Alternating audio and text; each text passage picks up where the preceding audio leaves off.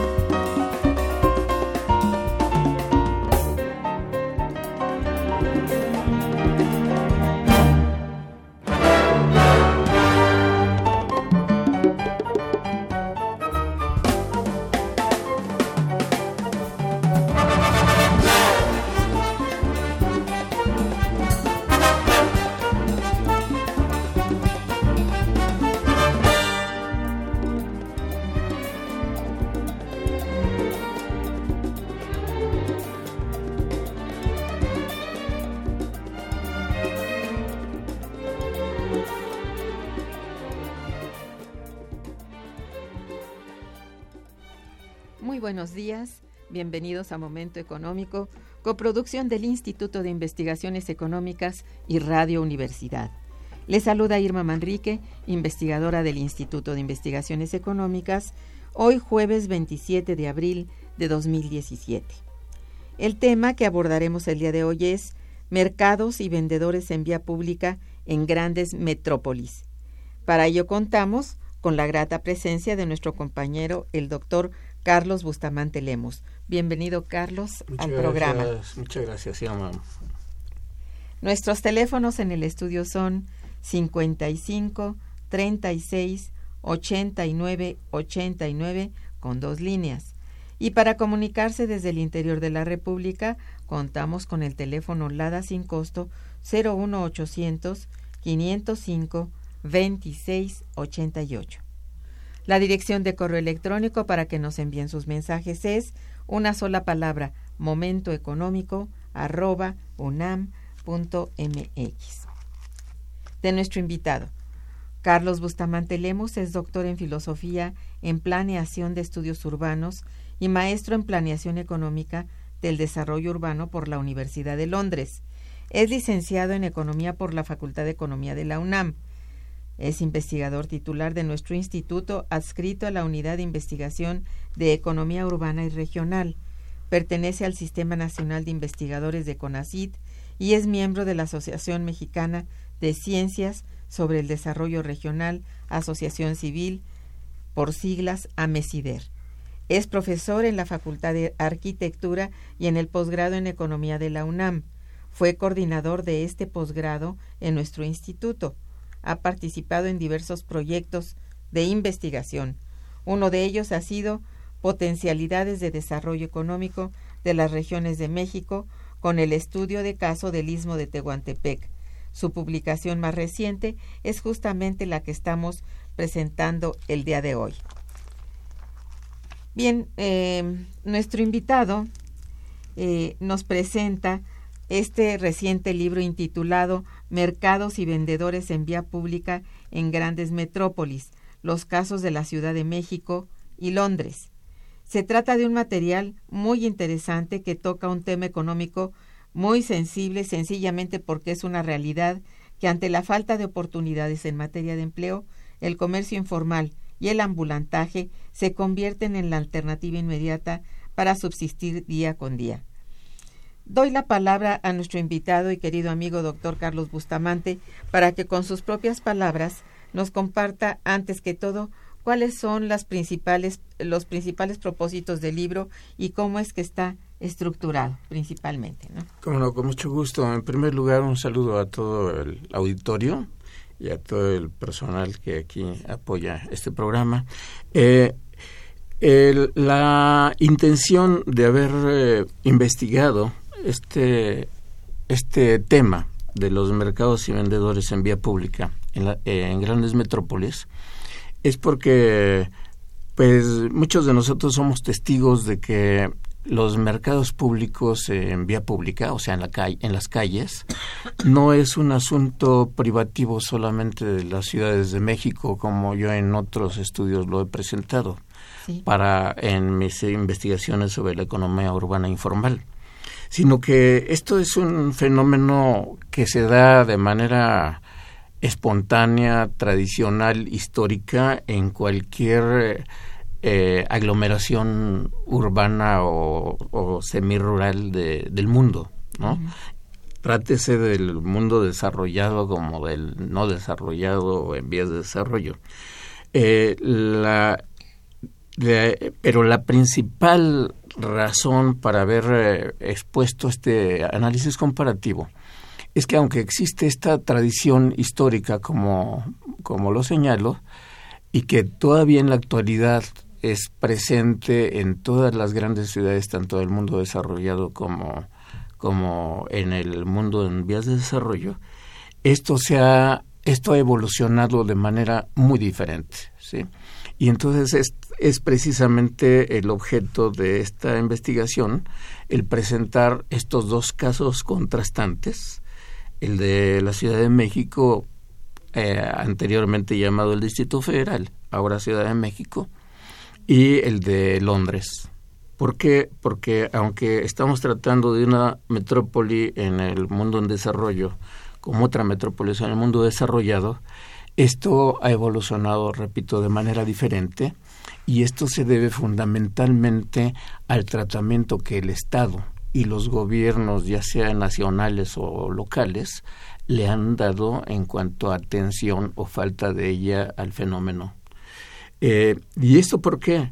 Porque mientras que en el caso de Londres, este sigue operando de manera tradicional, pero que ahora ya se convierte casi como una parte del folclore urbano para turistas y, Y, residentes. En el caso de la Ciudad de México es un caso, es un fenómeno que más, eh, además de que ha crecido de manera exponencial, sino que hasta explosiva, esto es una muestra más bien del, de los niveles de pobreza a los que ha ido evolucionando o involucionando el, las sociedades urbanas en nuestro país. ¿no? Entonces, precisamente eh, es que presento estos dos casos comparativos. Veo como una ciudad eh, permanece, digamos, con esta tradición de los, del, los mercados al menudeo en la calle, eh, alternativo con otros fenómenos también de intercambio de mercancías y servicios, mientras que en el otro es una muestra meramente, repito, de la pobreza, de la insuficiencia, tanto económica eh, del país en general, y de la mala asignación de recursos. Entonces esto, y, y, digamos, la intención al hacer este comparativo, en ah, digamos, para contestar a tu pregunta, Irma, es precisamente extraer lecciones y experiencias en ambos casos para que sobre todo nosotros que somos, este, digamos, habitantes de esta Ciudad de México, pudiésemos tomar u ofrecer algunas alternativas a lo que es este fenómeno que nosotros estamos viviendo ya por décadas en, en nuestra ciudad y en otras ciudades del país. Sí, que aquí está determinado como áreas de economía informal. Exacto. Definitivamente, ¿no? No como folclore. Exacto, exacto. Esto ya son muestras más bien de informalidad en donde se está, eh, desgraciadamente, deteriorando y que llega a mostrar más bien los niveles de pobreza y de miseria que se está viviendo en nuestras ciudades, no solamente en términos de pobreza de ingreso, ¿no? con todos los niveles y conceptos de pobreza que, que los especialistas ahora han ido desarrollando, sino más bien inclusive de la miseria y deterioro del bienestar social en general de la población que como ahora en los últimos años, inclusive la Organización de las Naciones Unidas ha propuesto, ¿no? De que ya, digamos, los indicadores de ingreso, ingreso per cápita, Producto Interno Bruto o eh, niveles salariales ya no es suficiente para identificar o conceptualizar una aglomeración, trátese urbana o semiurbana, sino que eso ya es insuficiente. Ya se tiene que utilizar otro tipo de indicadores, otros factores para hacer, digamos, del análisis urbano una cuestión más integral y que conlleve, digamos, a lo que la ONU eh, ha propuesto como un concepto de, de de ciudades prósperas, ¿no? Entonces la ciudad próspera tiene que mostrar esos niveles de bienestar en todos los sectores de la población, no solamente en los que tienen eh, cierto poder económico o nivel de vida alto, sino inclusive en las esferas de los trabajadores o de la clase proletaria que con ingresos limitados, pero que también tengan niveles de bienestar en sus respectivas áreas o sectores o formas de vida.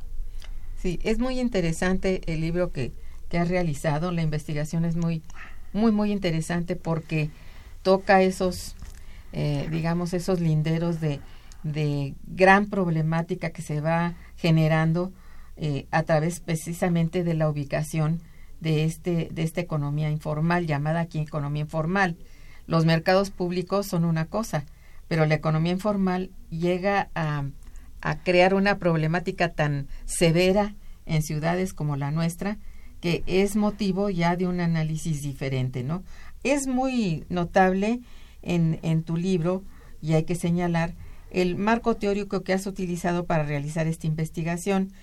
Háblanos al respecto y de la metodología en sí para realizar la comparación económica que has hecho entre dos ciudades tan distintas. Con mucho gusto. Mira, en, términos generales y para no utilizar un lenguaje tan, digamos, eh, tampoco accesible para muchas este, áreas de conocimiento, en general para, para el público en general, es de que he utilizado yo el cruzamiento entre dos campos de estudio principales. Uno que es el de los estudios urbanos, en el que muestran la relación de digamos el comportamiento de los habitantes en la ciudad con su equipamiento y, demás vías de comunicación imágenes urbanas y demás este campo de estudio combinado con el de la economía política ¿no? que el, de la economía política el que como todos sabemos digamos muestra todo lo que es la base económica y social que es la que va conformando día a día a la ciudad, pero en su relación e interrelación con los diferentes sectores sociales, ¿no? O agentes sociales, como se les puede llamar, y esto eh, digamos, en sus relaciones igual también con el tratamiento con el establishment, ¿no? O sea, el Estado y las políticas que éste aplica a través de sus gobiernos, ya sean centrales o locales, para atender las necesidades de, estas relaciones, ¿no? Entonces, el Estado, como todos sabemos, digamos, es un es un es un elemento fundamental en conducir la, la vida en general de, de, ya sea desde un país o de las ciudades, ¿no? ya sea fomentando, estimulando el desarrollo y el progreso o en algunos otros casos inhibiendo o controlando los que son crecimientos no deseados, ¿no?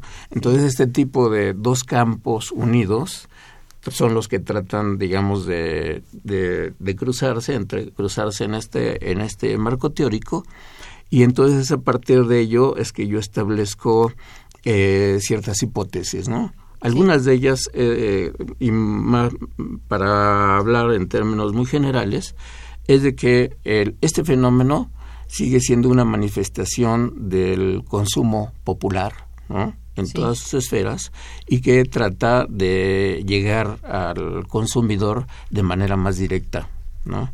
Y obviamente a precios mucho más accesibles para toda la población.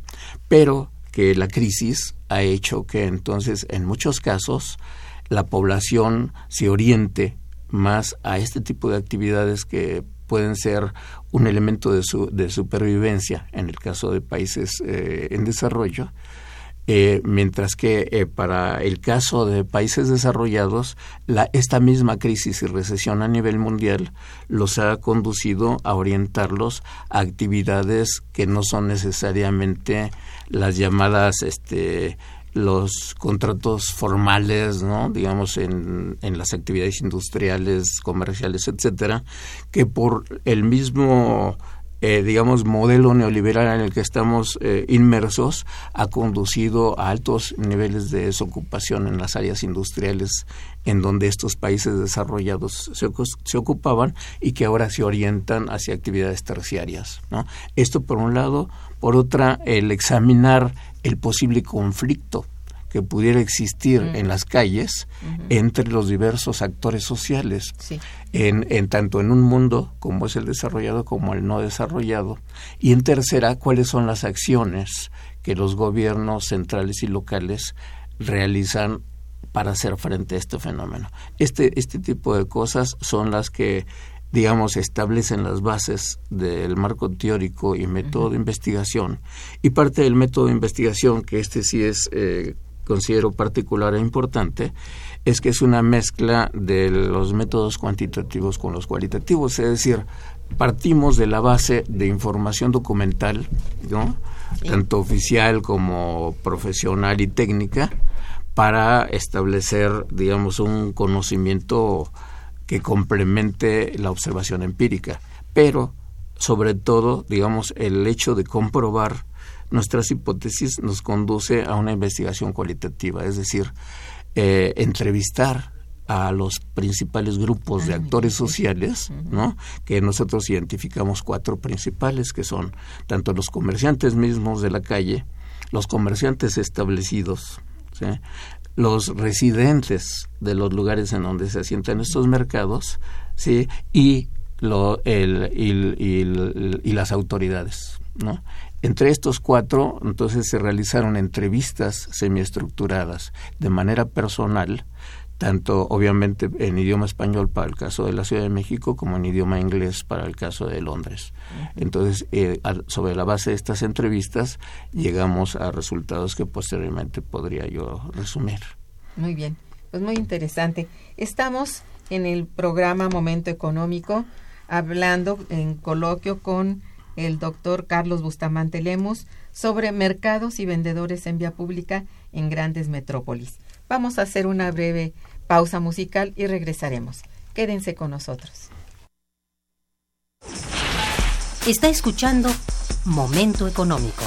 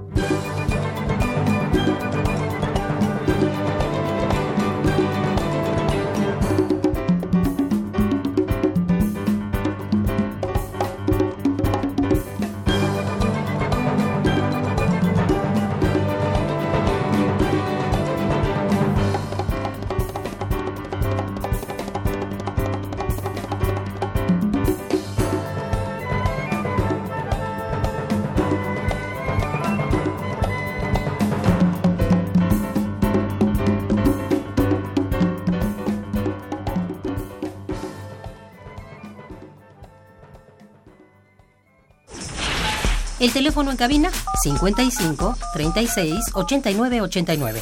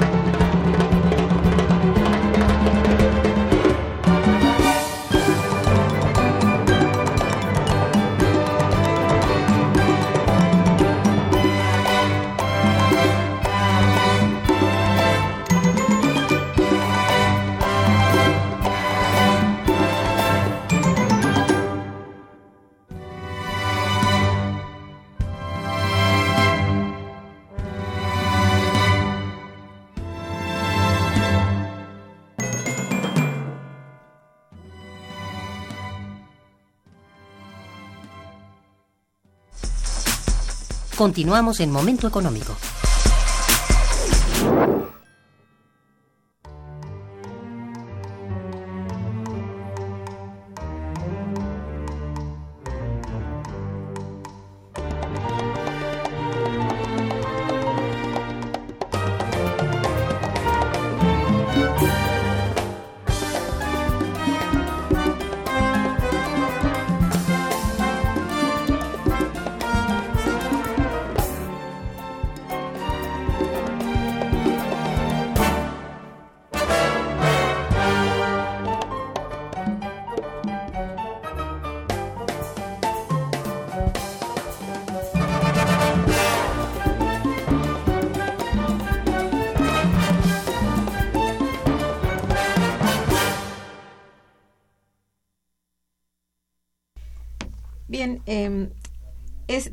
Que es el sector informal de la economía un problema para la Ciudad de México? Te pregunto esto debido a que en tu libro señalas puntualmente que en nuestra ciudad durante las últimas cuatro décadas dicha actividad ha crecido de manera exponencial y se ha extendido considerablemente. Eh, ese es por lo que te hago la pregunta. Sí, claro que sí, Mira, yo considero que sí es un, un problema teórico que es sujeto a, a debate, ¿no? Primero, precisamente por este crecimiento exponencial al que ahorita te refieres y que yo en otros estudios he mostrado, pero eh, en los últimos años, por ejemplo, ya inclusive se habla tanto con encuestas que de en las encuestas que ha hecho el INEGI la encuesta nacional de ocupación y empleo ha hecho también otras encuestas sobre informalidad etcétera ha mostrado este crecimiento eh, más que proporcional ¿no? por ejemplo en, en la del 2014 que es la, la más reciente del, del ENOE ya se registraban a nivel nacional eh, cerca de 14 millones de personas en la informalidad. ¿no? Y en el Distrito Federal se registraban eh, cerca de 850 mil trabajadores informales en el Distrito Federal. ¿no? Y de estos, eh, un 35% estaban en las actividades comerciales. ¿no? Entonces todo esto ha mostrado en realidad este crecimiento y no solamente es el crecimiento, sino la falta de un control adecuado lo que lo ha hecho problemático porque esta, esta expansión se manifiesta sobre todo, eh, tiene, digamos, esta informalidad, como yo ya lo he explicado y en algunas ocasiones que me has hecho el favor de invitar, tiene diversas manifestaciones, ¿no? En todas las actividades económicas, tanto en la agricultura, en las agropecuarias, como en las industriales, las manufactureras, como en las del sector terciario. Pero las más visibles y que son las que ocasionan un mayor problema son precisamente las que se manifiestan en las calles. ¿No? porque es una ocupación gradual pero acelerada de, la, de la vía pública que como su nombre lo dice, es una vía que nos pertenece a todos los ciudadanos, ¿no? De la que tenemos que ser usuarios, beneficiarios e inclusive hasta para para pues contentarnos, un simple esparcimiento, ¿no? Eh, entretenimiento y demás. Estas vialidades se han ido ocupando de manera totalmente anárquica, ¿sí? Es cierto. Y, y, y al mismo tiempo, como las actividades informales infieren también una serie de actividades que pueden caer tanto en lo que se llama legal como en lo ilegal, ¿no? Que van inclusive hasta en el contrabando, piratería, robo, etcétera, ¿no?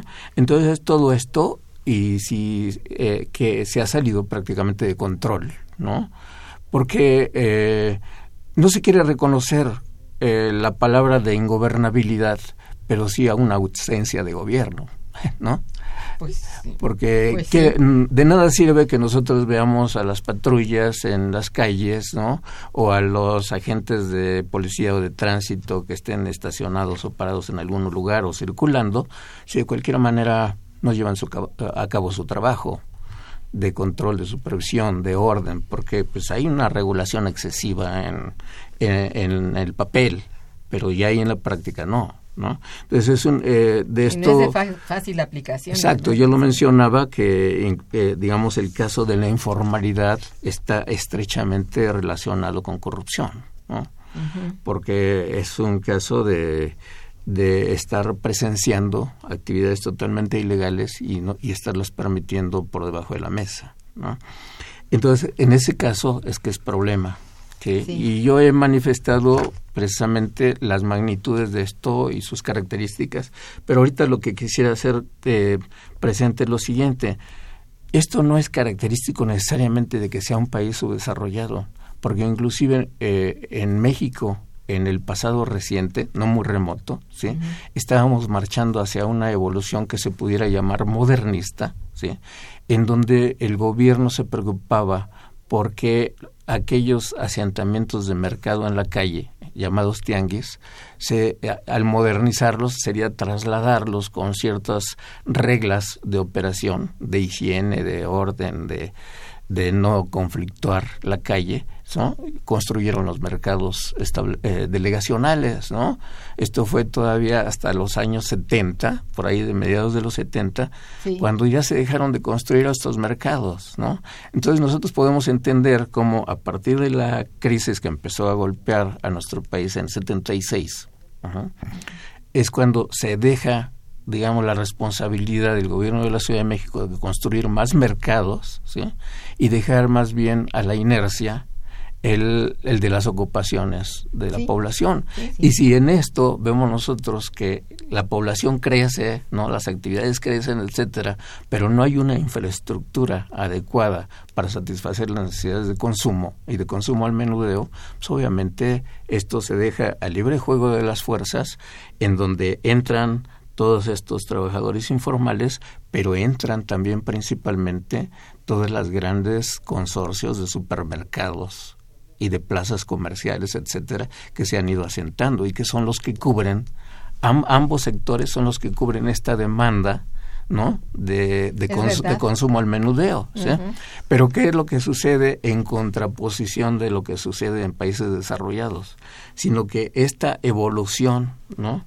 de, de los mercados ha hecho de que tanto los mercados en la calle, que tienen su larga tradición, que ahorita puedo detallar, ¿sí?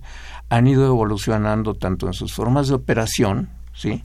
como en sus interrelaciones en cadenas eh, en cadenas comerciales y de servicios, ¿no? hacia una hacia una forma de operación y de servicio a la población que realmente responde a las necesidades actuales. Esa, es la, esa es la gran diferencia. Y, sí, y entró en desorden. El problema es ese, ¿no? Sí. Ahora la cuestión está en que en, ambos en ambos eh, campos de, de estudio existe la preocupación porque efectivamente los mercados en la calle tienden a deteriorar un poco los barrios o las zonas en donde éstas operan. Pero la atención que se da a este fenómeno de relativo deterioro es muy diferente sí el que se da en países desarrollados, ¿sí? en el caso de la Ciudad de México, en donde no se atiende para nada, al contrario, se sigue deteriorando. Entonces, eso es lo que yo he llamado en, otro, en otros trabajos que esto, esta operación de los eh, de las actividades informales en vía pública más bien más bien tienden a destrucción del espacio público urbano más no a la este construcción este es el problema. A diferencia de lo que muchos colegas eh, y compañeros sociólogos dicen que los mercados eh, crean esto, pues yo digo que en algunos casos pueden crearlo, como por ejemplo en las zonas periféricas en donde no hay servicios, no hay infraestructura, pues obviamente crean un espacio público urbano, es un, es un área de mercado. Pero en el caso de la Ciudad de México, en donde ya había una infraestructura que tendía a lo moderno, más bien se ha caído en una involución, en una destrucción del espacio público urbano. Ciertamente. Bien, este, vamos a, a, dar lectura a, a, algunas llamadas, si me permites, sí. de don Roberto Castro, que te felicita y felicita al programa. Gracias, señor. Dice, el problema más preocupante de los puestos en calle es la higiene y la salud. Bueno, pues sí, cuando se trata de alimentos, por supuesto. Y igual con el, tratamiento de, los desechos orgánicos, ¿no? Efectivamente. Tanto los que están en la superficie, ¿no? O sea, la basura en general, como la que se filtra al, al drenaje y al subsuelo. Sí. Además hacen una tapazón allí. Exacto, entonces sí es un deterioro a la salud en general tremendo. Es cierto. Eh, don Héctor García dice, felicidades, felicidades al invitado, dice, no solo es el problema de los vendedores ambulantes, también el problema es de los compradores que buscan precios más bajos en lugares en donde no se paga impuestos. Claro, claro. Sí, así Definitivo. y el conflicto que se genera entre los grupos de, actores sociales, ¿no? Bloqueos de las calles, bloqueos muchas veces de las zonas residenciales que no pueden salir de su de su casa porque están bloqueados por toda la bola de puestos y camiones de carga, etcétera, que son los y o inclusive el propio transeúnte, ¿no? Que se enfrenta en las aceras con una bola de puestos que les quedan 50 centímetros para transitar y que si llegan a rozar algún puesto, pues ya están sujetos casi hasta para que se les apuñale, ¿no? Entonces ahí sí yo quisiera en su momento, si me lo permites, Irma, yo presentar cómo es que opera también este tipo de actividades en, en, en el caso de Londres. Ah, sí, ¿no? Eh, eso es muy importante, si me haces favor, sí. Eh, digamos, esta, em, esta cuestión que nosotros queríamos investigar precisamente de cómo que si se crea una especie de conflicto entre los comerciantes de la calle con los comerciantes establecidos o con los residentes, etcétera. Eh, esto es muy diferente. Déjenme eh, explicarles. Eh, en el caso de los mercados en Londres, para esto debo decirles que se tienen registrados alrededor de 160 tipos de mercados y de, de los mercados en la calle son 80 mercados tradicionales, de los cuales de estos 80 hay 10 mercados que están autorizados por una licencia real que se llama Royal Charter. este, esta Royal Charter fue expedida, fíjense ustedes nada más la tradición que tienen estos mercados. Algunos de estos fueron expedidos desde el siglo XIII y ahí existen todavía donde estaban, ¿sí? Ahí hay placas en donde dice, hay uno de los mercados, aquí está fotografiado en el libro, que dice Royal Charter en 1276. Vean ustedes la antigüedad, y ahí sigue el mercado en la calle, ¿sí? Entonces, cuando, eh, así como están estos Royal Charter, hay muchos otros que aunque no tienen esta licencia real, pero que siguen operando en el mismo lugar en donde desde siglos atrás operaban. Pero ahora, ¿cuál es la circunstancia? Cuando eh, preguntaba yo en las entrevistas a los, eh, a los mercados establecidos en las calles de donde estaban estos mercados callejeros, y yo les decía, oiga, ¿hay conflicto en todos ellos? La mayoría dijeron que no. ¿Por qué? Porque precisamente por esta larga tradición de los mercados en la calle es que estos se concentraban en el área de en donde se concentra la población a consumir. Y entonces es que ellos eh, conseguían estos locales y estos establecimientos posterior a la creación del, del mercado de la calle a la inversa de lo que es aquí en México, ¿no? de que están, de que están los, los, las áreas comerciales y ahí es a donde se van los mercados este, los tianguis y, los ambulantes. ¿no? Pues Eso es una cosa. Ahora, la otra es en cuanto a los residentes. Se les preguntaba si había conflicto. Muchos de ellos dicen que no, precisamente por lo mismo, porque muchos de ellos eh, se concentraron en esas áreas de mercado, que era la que tenía mayores servicios, ¿sí? y que tienen más cerca sus áreas de consumo de todo tipo, ¿sí? Y que no había ninguna molestia porque como están totalmente regulados, entonces empiezan a determinada hora en la mañana ¿sí? y en la tarde, cuando se termina su horario, que es el que está permitido, inmediatamente entran a limpiar, a levantar los puestos y todo, y nuevamente la calle queda libre, limpia, de todo. Entonces no hay ese conflicto. Ocasionalmente algunos presentaron que ocasionalmente había conflicto por el ruido, de algunos que vendían música o algo, pero que una vez que lo denunciaban, porque para esto he de decirles que es visible en cada uno de estos mercados el recorrido cotidiano y continuo de los oficiales de mercado que están supervisando la, operación de los mercaderes, cosa que aquí obviamente no, se ve.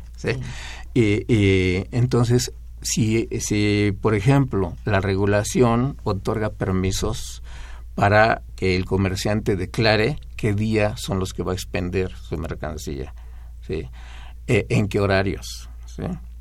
y qué tipo de mercancía. Entonces, si es, por ejemplo, si son alimentos, obviamente los permisos tienen que tener al mismo tiempo una licencia de la agencia sanitaria. ¿sí?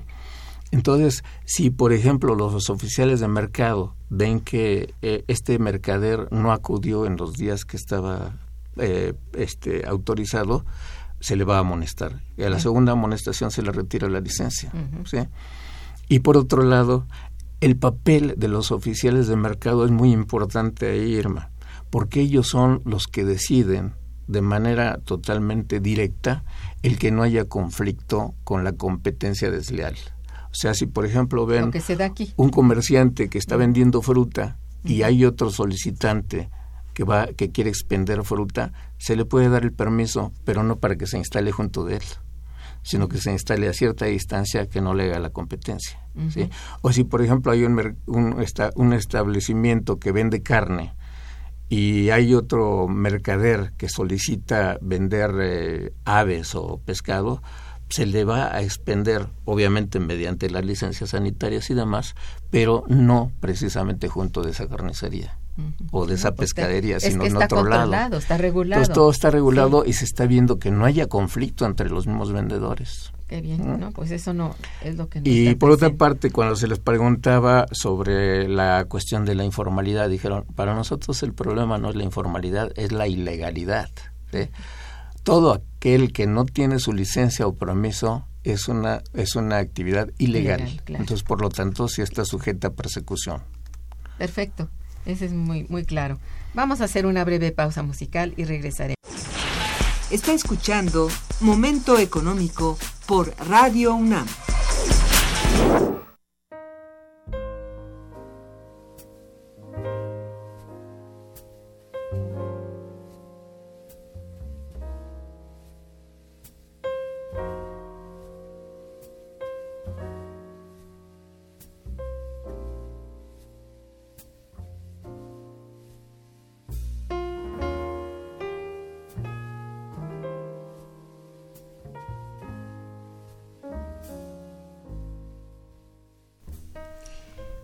Enrique del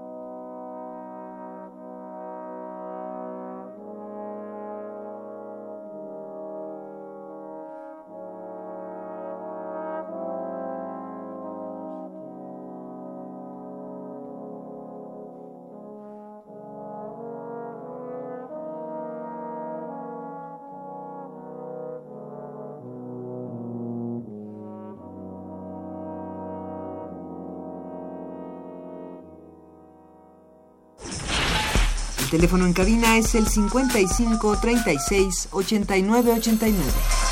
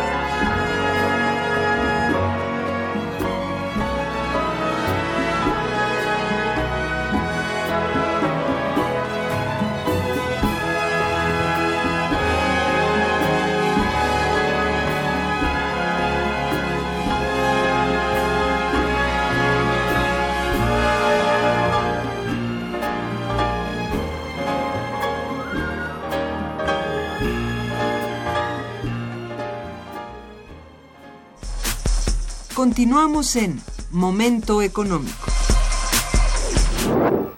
Bien, este había una explicación muy importante que me estabas de la cual me estabas sí, hablando yo, cre- yo quería Sí. señalar que eh, en el caso de Londres sí hay una problemática que creo que es atribuible a muchas grandes ciudades de, de Europa, en el sentido de que efectivamente los los mercados en la calle están adquiriendo otras modalidades precisamente por su escenario a, a- mediano plazo de reducción o inclusive hasta de desaparición en la manera tradicional que han existido. De tal manera que hay muchos otros mercados de la calle que están creándose. Por ejemplo, los mercados de que le llaman farmers market que venden productos orgánicos, ¿no? Ah. Eh, los mercados especializados, por ejemplo, para artesanías, bazares, ropa, etcétera, que son ya mercados especializados en, eh, que están sustituyendo ese mercado tradicional.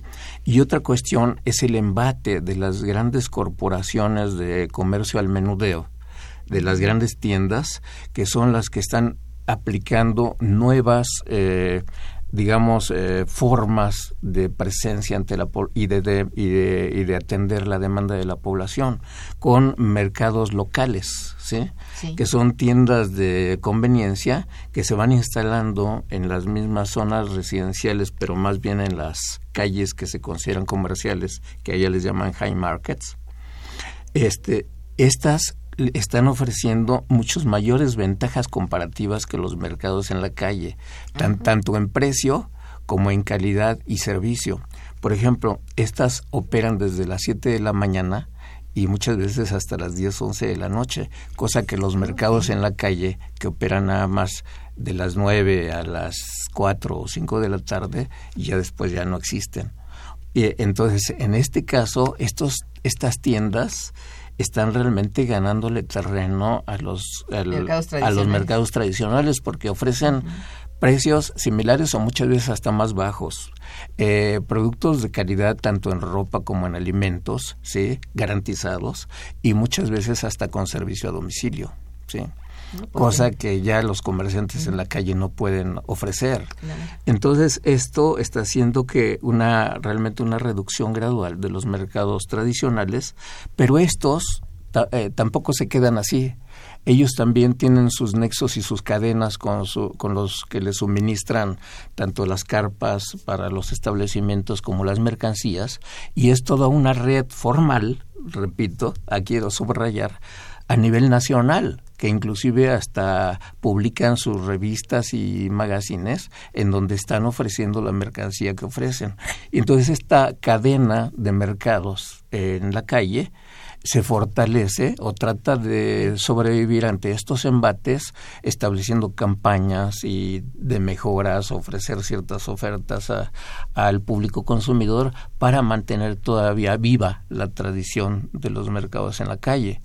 Y por otra parte, digamos, eh, presionar a las autoridades para que éstas ofrezcan también ciertos programas de regeneración y revitalización de las calles que están siendo un poco mermadas por esta actividad tradicional. Entonces esto es muy importante porque entonces es una acción concertada tanto de los propios comerciantes de manera totalmente legal y genuina, pero conjunto en algunos casos con las autoridades de gobierno que tratan de atender estas necesidades Claro. y revitalizar las áreas, ¿no? Claro. porque Enfrentan consideran que es una una competitividad muy fuerte. muy fuerte de parte Sí. del capital privado. ¿no? Sí, bien. Eh, mira, hay unas llamadas, por favor, voy a leértelas. Este, el arquitecto Almanza te felicita y felicita al programa. Dice, el dinero no es más que veneno, pues quien lo tiene también tiene mayores problemas. Pues esto yo lo inferiría con relación a que ese, ese fenómeno del dinero es el que ha traído a políticos y a gobernantes para seguir eh, lucrando con la informalidad de los trabajadores en la calle, ¿no? Ah, cierto. A condición de que de que después en los procesos electorales los apoyen. Mm, Claro. Bien, Sergio Ramos Chaparro también te felicita. Dice, el dinero no debe dictar a la política, la política debe dictar a la economía. Claro, es lo, es lo muy que bien. menciono, ¿no? Sí. Eh, también Jorge Virgilio te felicita y felicita al programa. Dice, Gracias. influye nuestro pasado prehispánico del tianguis en el recurso que tienen las clases marginadas para recurrir al mercado informal. Pues, eh, influye, la influye la tradición, pero también está influyendo ahora la pobreza, ¿sí? Y la necesidad de alimentación. La gente muchas veces ya prefiere comerse una guajolota en la calle en, en lugar de el desayuno que les va a salir tal vez más caro, Pues. O el que no tenga centros de consumo al menudeo en su centro de trabajo, entonces salen a la calle a buscar lo más inmediato y lo más barato. Por ejemplo, vemos que frente a los centros comerciales y plazas comerciales que tienen obviamente áreas de, de restaurantes y de comida rápida, pero sin embargo muchos de los empleados y, y consumidores de esa área prefieren salirse a donde están los puestos y les van a ofrecer los alimentos más baratos, ¿no? Exacto. Entonces, obviamente, el dinero sigue eh, predominando, digamos, la capacidad de dinero, pero también la tradición y sobre todo que los comerciantes en la calle buscan localizarse donde está la afluencia de personas, ¿no? O sea, ¿Y qué ellos de ellos será, ellos no? van a la población y no como en la tradición que la población iba a las áreas de mercado. Entonces, ese es el conflicto. Así es. Bien, Rosario Velázquez, mm, bueno, pide eh, este un teléfono, si puedes dar un teléfono o correo o decir cuándo se te puede localizar y en dónde. Sí, le doy con mucho gusto mi correo electrónico. Sí. Es con solo minúsculas y todo junto. carlosbustamante45 arroba hotmail.com. Bien, pues están ustedes servidos. Y también es muy importante que nos indiques en dónde se puede conseguir el texto y, y, bueno, Sí, como no. Desgraciadamente, como es un libro de reciente aparición, eh, ahorita eh, se puede eh, se puede encontrar en el programa, en las oficinas del, en la sede del programa universitario de estudios sobre la ciudad. Sus siglas son PUEC, P-U-E-C. eh, que está en la calle de Cuba, pero también está el link dentro de la universidad, del programa universitario de estudios sobre la ciudad, y ellos en el área de publicaciones lo tienen. Yo espero que eh, en las próximas semanas ellos lo puedan distribuir en todas las librerías universitarias. Muy bien. Pues eh, Está a un precio muy accesible, eh, no sabes más o menos cuánto. aproximadamente alrededor de 150 pesos, por ahí. Bueno, ya tienen la información. Doña Hilda de San Román también te felicita Muchas y gracias. dice, los vecinos afectados por los mercados tienen algún tipo de compensación. Seguramente se refiere a los mercados europeos, eh, los que estabas mencionando hace un momento. Sí, que si tienen algún tipo de compensación. Bueno, es que el- a lo, que, a lo único que acceden es realmente a su propio esfuerzo, ¿no? Su capacidad, digamos, empresarial como comerciantes, ¿no? Y de tratar de establecer las formas de operación, digamos, que en términos de economía a ellos les reditúen, ¿no? Es su propio esfuerzo y no depender solamente de la ayuda gubernamental. Obviamente, cuando ya es muy evidente la falta de atención por parte de las autoridades, entonces si viene alguna demanda o alguna respuesta para que el gobierno local pueda reaccionar. Y efectivamente hay casos, por ejemplo, en un, en un área que se llama de, de Dalston, en el norte de Londres, que eh, está ahí el mercado de Ridley Road, en donde no solamente el área de mercado, sino todo el, digamos, el, el conjunto, es- eh, el gobierno local, ya conjuntamente con el gobierno del Gran Londres, han percibido que eh, sería sujeto a un plan de regeneración global, ¿no? en donde se está considerando toda una acción integral de regeneración de calles, alumbrado, zonas peatonales y demás. Y obviamente dentro de esto está la regeneración del mercado. Entonces eso lo hacen de manera cuando ya agudamente esto presenta problemas sociales fuertes, ¿no?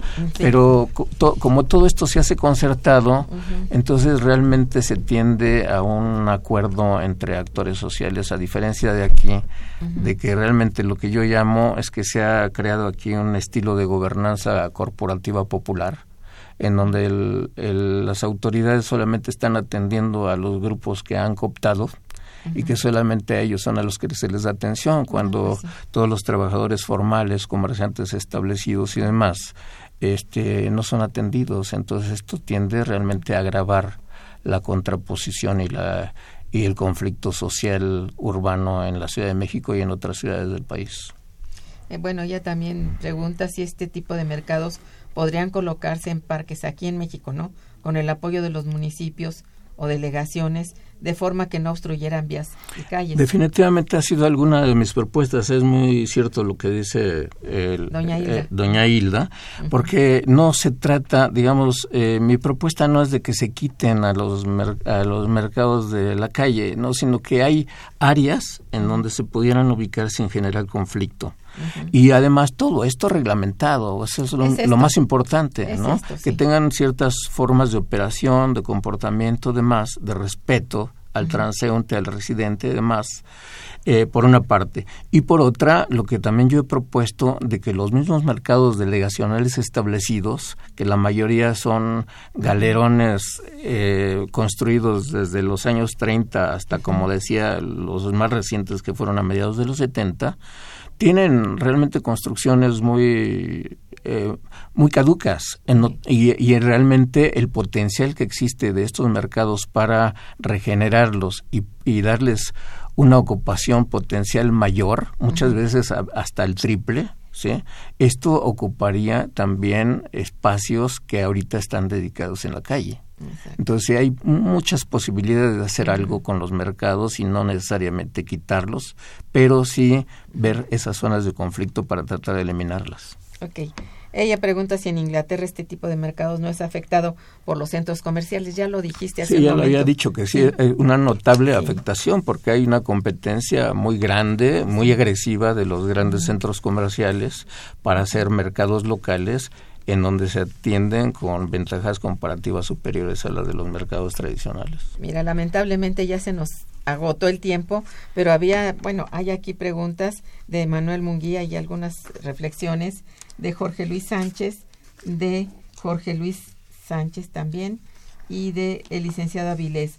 Bueno, todos te felicitan y dice el licenciado Avilés, el invitado ha hecho investigaciones sobre los mercados que forman parte de nuestra cultura, como los de Xochimilco, Texcoco, Azcapotzalco, claro, Claro, sí, sí, lo ha hecho. Sí, sí, lo ha hecho, sí. Bueno, este, pues te agradezco muchísimo tu presencia en el programa. Muchas gracias. las preguntas que no Muchas gracias. Y me este tienen las órdenes en el correo electrónico que les he proporcionado y con mucho gusto atenderé cualquier pregunta o comentario. Muchas gracias, Carlos, por tus eh, comentarios y conocimientos tan abundantes sobre el tema. Y bueno, a nuestros radioescuchas por su interés en él. Estuvo en los controles técnicos Gerardo Zurrosa, en la producción Santiago Hernández y Araceli Martínez, en la coordinación y conducción Irma Mandrique, quien les desea un muy buen día, pero mucho mejor fin de semana. Sean felices.